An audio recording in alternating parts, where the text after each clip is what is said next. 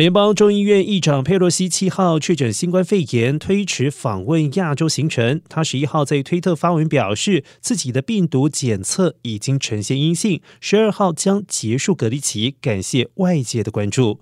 至于延后的亚洲行如何安排，以及对于访问台湾一事，佩洛西办公室以安全为由低调应对，称不会在出访前证实或者是否认相关的消息。而根据 CDC 的标准，确诊者应该隔离五天，无症状或者是症状减轻者，在隔离后的五天之内，需要在与人接触时戴上口罩，避免传染。而佩洛西十二号解除隔离，符合 CDC 隔离的标准。